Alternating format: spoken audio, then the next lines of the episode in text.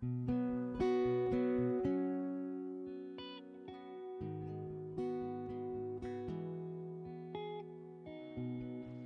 und herzlich willkommen auf meinem Podcast Tipps für natürliche Hochzeitsbilder.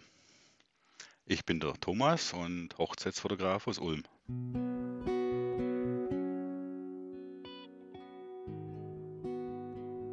Hey, schön, dass du mir zuhörst. Wie fühlst du dich denn vor der Kamera? Gutes Gefühl oder bist du dir unsicher, nervös? Wenn zweiteres auf sich zutrifft, dann solltest du jetzt noch die nächsten Folgen weiterhören. Der Grund, warum ich jetzt den Podcast aufnehme, auf der Hochzeit erlebe ich immer ganz viel Nervosität und Angespanntheit vor der Kamera. Ah, die Brautpaare schauen immer so richtig. Ich fühle mich nicht wohl. Wir sind nicht so, wie wir sind. Und genau deswegen gibt es den Podcast.